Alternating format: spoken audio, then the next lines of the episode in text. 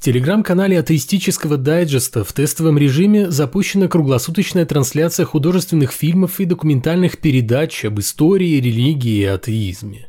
Присоединяйтесь к просмотру и обсуждению. Ссылка на паблик в описании к видео. Тем временем, Папа Римский Франциск принял участие в популярном итальянском ток-шоу, где признался, что не такой уж он и святой, а также рассказал, как в детстве мечтал стать мясником. Как-то на рынке маленький Хорхе Берголио увидел мясника в большом фартуке с карманом, в котором было много денежек. Глаза у мальчика загорелись, и он решил стать таким же богатым, как этот мясник. Но причин расстраиваться у понтифика нет, пусть в конце концов он и не стал тем, кем хотел быть в детстве. Его мечта все-таки сбылась, пусть и частично.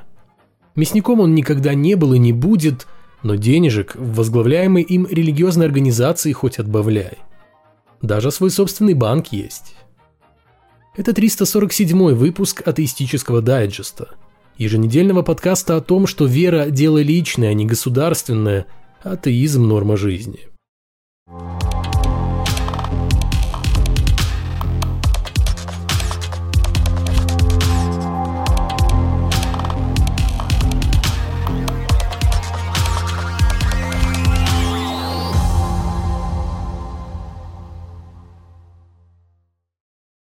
Несмотря на крупные денежные суммы, которыми ворочает Франциск, проблем у него и его религиозной организации выше крыши. То какой-нибудь священник попадется на педофилии, то монашка утащит церковный ящик для пожертвований и спустит все деньги в казино и, естественно, проиграет, то епископ займется незаконным бизнесом. Ну ладно, скажете вы, про епископа это ты уже, дорогой, совсем заврался в своем атеистическом угаре. А вот и нет – Такая история действительно имела место в Индии. В штате Тамилнад арестовали католического епископа и пятерых священников, которых подозревают в незаконной добыче речного песка на принадлежащей епархии земле. Интерес к этому ресурсу в Индии сейчас просто запредельный из-за активного развития строительной отрасли. А потому служители культа, вероятно, решили подзаработать с тем, чтобы, конечно же, вырученные средства пустить на благотворительность и прочие богоугодные дела – а не то, что вы подумали. Полный запрет в некоторых областях на добычу песка объясняется наносимым экологии ущербом, поскольку при разработке страдают поймы рек с их растительным и животным миром. Стражи правопорядка считают, что епархия в течение нескольких лет покрывала подрядчика, который занимался добычей песка определенно с согласия святых отцов и, надо думать, далеко не бесплатно. А экология, природа и прочая ерунда – а Господь еще сделает. Не все спокойно в духовной жизни США, где, как недавно выяснилось, священник из Финикса Андрес Аранга в течение 20 лет проводил обряд крещения неправильно, от чего воображаемые души многих прихожан оказались под угрозой. Об этом верующим стало известно после того, как епископ Финикса обратился к ним с посланием следующего содержания. С искренней пасторской заботой я сообщаю верующим, что крещение, совершавшееся преподобным Андресом Аранго, священником епархии Финикса, недействительны. Недействительное крещение автоматически влечет за собой и недействительные таинства причастия, венчания, а если речь о священнике, который попал под неверный обряд, то это еще и вопрос о законности его сана. Короче говоря, полная катастрофа. Ошибка служителя культа заключалась во фразе, которую он использовал при каждом крещении. «Мы крестим вас во имя Отца и Сына и Святого Духа». В этой духовной формуле лишним было местоимение «мы», потому что крестит человека не религиозная община, а Иисус. Аранга извинился перед прихожанами и заверил, что готов целыми днями трудиться ради исправления этой ошибки на благо всех пострадавших. Непрофессионализм отправленного в отставку священника дорого обошелся церкви. Нет, о денежных компенсациях пока что речь не идет. Однако епархия пытается найти всех, кто пострадал от неправильных духовных заклинаний, и провести повторные обряды. Если вас крестили неправильной формулой, это означает, что ваше крещение недействительно, и вам следует заново креститься – заявили в церкви и предложили верующим заполнять специальную форму для повторного проведения обряда крещения. А знаете, что странно?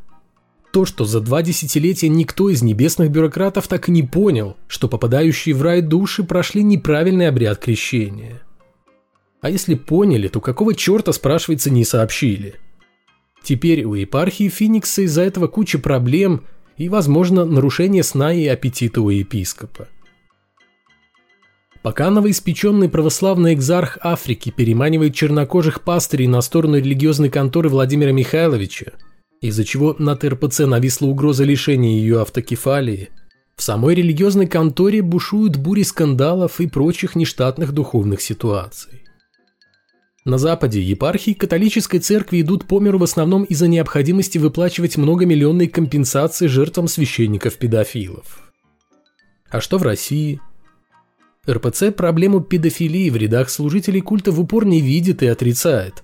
Деньги никому не платит, хотя представители религиозной организации в рясах то и дело оказываются на скамье подсудимых именно за растление несовершеннолетних, но все равно испытывает финансовые проблемы.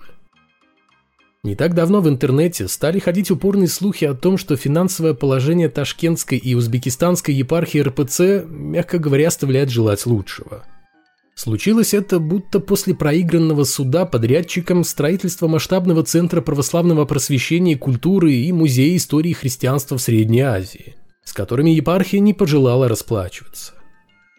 Есть также мнение, что резкое обнищание главы епархии связано с ликвидацией духовного бунтаря схиегумена Сергия, который находился под покровительством митрополита Викентия и даже числился среди личного духовного состава Ташкентской епархии, и который определенно имел талант по части привлечения ударившихся в религию спонсоров при деньгах. Когда бывший схиегумен совсем утратил связь с реальностью и снова оказался в тюрьме, кубышка митрополита дала пробоину. Впрочем, пока что информация о тяжелом финансовом состоянии и тем более банкротстве Ташкентской епархии не подтверждается официальными источниками. Может быть, все это лишь слухи и не более того. Но если вдруг окажется, что это правда, то помните, что материальное банкротство епархии автоматически означает и ее банкротство духовное. Второе напрямую зависит от первого, так как церкви живут в основном на пожертвования паствы и богатых спонсоров. А если нет ни тех, ни других, то крах неизбежен. Ибо от Господа не особо дождешься финансовой помощи на дела земные и роскошную жизнь высокопоставленных проповедников нестяжательства и смирения. С нехваткой денежек, о которых в детстве грезил нынешний Папа Римский, столкнулся православный храм Рождества Пресвятой Богородицы в Кирове, который еще и толком не успели построить. Вятская епархия РПЦ пожаловалась на то, что церковь не в состоянии оплачивать коммунальные услуги, отопление и электроэнергию. А потому с именем Иисуса на устах и протянутой рукой служители культа отправились к населению, которое, как надеются батюшки, оплатит и создание, и дальнейшее поддержание новых рабочих мест для носителей Слова Божьего. Учитывая стахановские темпы возведения православных церквей на территории России – в среднем по три штуки в день, если верить патриарху Кириллу, стоит констатировать весьма печальное будущее не только новых церквей, но и старых, ибо проблемы, подобные тем, с каким столкнулся храм в Кирове, рано или поздно станут головной болью для подавляющего большинства торгово-духовных точек. Проблема кроется в том, что при их строительстве РПЦ не сверяется ни со здравым смыслом, ни со своими финансовыми возможностями. Храмов становится больше – в то время как верующих не прибавляется. А статистика и вовсе говорит о том, что число воцерковленных богомольцев с каждым годом сокращается. Так что высока вероятность того, что возможное духовное банкротство Ташкентской епархии скоро станет реальностью для всей религиозной организации в целом. Представьте себе в спокойной и в последнее время не слишком обремененной духовностью Финляндии случился околорелигиозный скандал. Высказывание бывшего министра внутренних дел страны и главы партии «Христианские демократы» Пяви Рясинин привели ее на скамью подсудимых. Рясинин заявила, что гомосексуализм – это нарушение развития, мгновенно попав под шквал критики. Слова политика прокуратура расценила как не только оскорбительные, но и дискриминационные и разжигающие ненависть к людям с нетрадиционной сексуальной ориентацией. Министр попыталась оправдаться, сказав, что ее позиция основывается на Библии, чем, похоже, только усугубила ситуацию. Теперь ей грозит до двух лет тюрьмы. Критикуя евангелическо-лютеранскую церковь Финляндии за поддержку ЛГБТ, Пяви Рясинин назвала гомосексуализм грехом и в качестве подтверждения своих слов привела несколько библейских цитат об однополой любви. Благо этот вопрос местечковый еврейский божок неоднократно обсуждал со своим избранным народом. То есть политик всего лишь озвучила вслух то, о чем написано в тех самых миллионных тиражах Библии, ежегодно издаваемых по всему миру. Все об этом знают, но делают вид, что современных людей это больше не касается. Но, как выясняется, касается. За Пяви Рясинин вступила РПЦ в лице вездесущего митрополита Илариона, который отметил, что преступление женщины заключается лишь в том, что она процитировала Библию. Служитель культа признал, что библейское учение нередко вступает в конфликт с политикой политкорректности, но вместе с тем отметил, что христиане ничего с этим поделать не могут, так как не в силах отредактировать священное писание.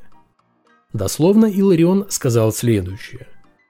Библия является книгой богооткровенной, и те нравственные заповеди, которые в Библии зафиксированы, особенно если говорить о Новом Завете, это те заповеди, которые мы изменить не можем, которые не может изменить никакое законодательство, никакие новые правила политкорректности. А потому для нас они остаются нормативными – они остаются таковыми и для некоторых христиан, в том числе для госпожи Рясянин, которая не побоялась напомнить эти библейские слова. Конец цитаты. Ну хорошо, давайте полистаем священное писание и выясним, по каким богооткровенным заветам живет сегодня РПЦ и какие приказы ветхозаветного бога все еще готовы выполнять беспрекословно. Далеко ходить не надо. В книге Левит прямо сказано, что за мужеложество полагается ни много ни мало смертная казнь. Если кто ляжет с мужчиной как с женщиной, то оба они сделали мерзость, да будут преданы смерти. А апостол Павел говорил, что мужеложники никогда не попадут в Царство Божье. Да и если напрячь память, то можно вспомнить, что с извращенцами всех видов и мастей, проживавших в печально известных Содоме и Гаморе, Господь расправился собственноручно – и, надо сказать, весьма изощренным способом. Случай Пяви Рясинин не на шутку взбудоражил верующих, которые внезапно осознали, что за свои взгляды могут оказаться в тюрьме. Хотя еще вчера они призывали карать за богохульные карикатуры или оскорбительные высказывания о религии. Да, жизнь очень странная штука. И может случиться так, что копая яму другому, в конце концов сам в нее угодишь. В 2004 году Рясинин в числе прочих депутатов принимала закон о дискриминации, который теперь обернулся против нее самой. На мой взгляд, никто не должен привлекаться к какой-либо ответственности, уголовной или административной, за свои взгляды, если они не несут опасности для жизни и здоровья окружающих. В случае с языком ненависти Пяви Рясинин такой угрозы нет – она лишь высказывает свою точку зрения относительно однополых отношений, базирующуюся на безнадежно устаревших библейских взглядах. Геям просто нужно смириться, что их не пустят даже на порог христианского Эдема, не говоря уже о предоставлении доступа к вожделенным райским кущам. Единственный вариант для них – выдумать собственный альтернативный рай, на входе в который будет гордо развиваться радужный флаг – Хотя в то же время следует признать, что если Пяви Рясинин или кто-то еще из христианских демократов вдруг захочет в точности исполнять Божьи наказы, прописанные в Библии, то у него и в самом деле возникнет куча проблем с законом. Ведь в священном писании христиан есть вполне конкретные призывы к расправе над теми, кто по каким-то причинам не угоден Господу. Как и Пяйви Рясинин, священным писанием объяснял и оправдывал свои действия, например, Пол Хилл. Он убил врача, который делал аборты и его охранника, за что был приговорен к смертной казни. Забавно, как митрополит Иларион сам же подтвердил, что Библия содержит прямые призывы к определенным действиям, которые в цивилизованных странах подпадают под уголовную ответственность. Так что нравственность от Бога сегодня – это нередко обычная уголовщина. Наверное, по этой причине в России давно запрещено проверять Библию на экстремизм во избежание неожиданных и нежелательных находок.